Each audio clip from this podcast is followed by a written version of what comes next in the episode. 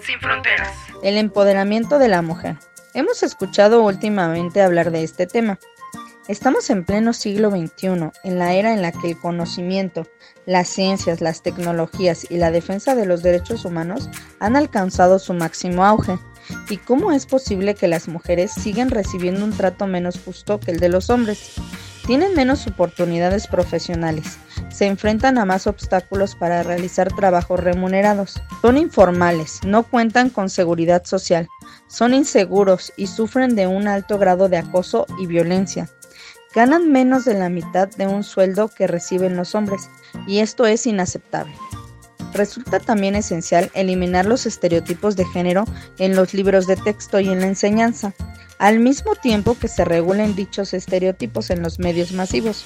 Los medios de comunicación tienen que hacer también un mayor esfuerzo por eliminar la violencia contra la mujer en sus programas y permitir los espacios para que la mujer mexicana pueda expresarse. La verdad es que México ha dado pasos importantes para lograr promover la equidad de género y termine la desigualdad, como la creación de programas como Proigualdad, que es un programa para que la igualdad entre mujeres y hombres exista y puedan tener puestos de liderazgo, como también puedan tener las profesiones en ciencias, tecnología, ingeniería, matemáticas, y así lograr quitar las diferencias de género en el mercado laboral y promover un crecimiento más incluyente para ambos.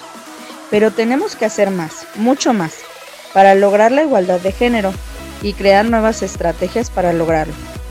En definitiva, el empoderamiento femenino es el proceso que permite el incremento de la participación de las mujeres en todos los aspectos de su vida, tanto personal y social.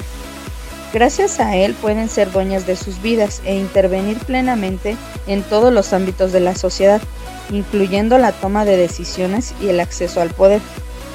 Se ha escuchado también el término empowerment o empoderamiento de las mujeres como estrategia para la igualdad y equidad.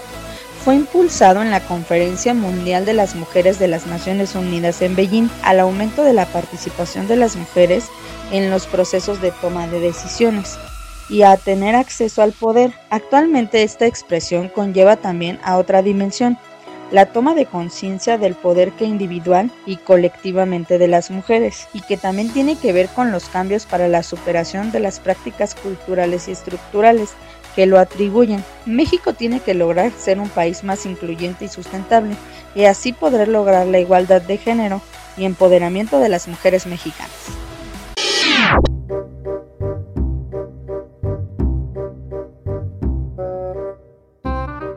Bla bla, hablando de un podcast sin fronteras.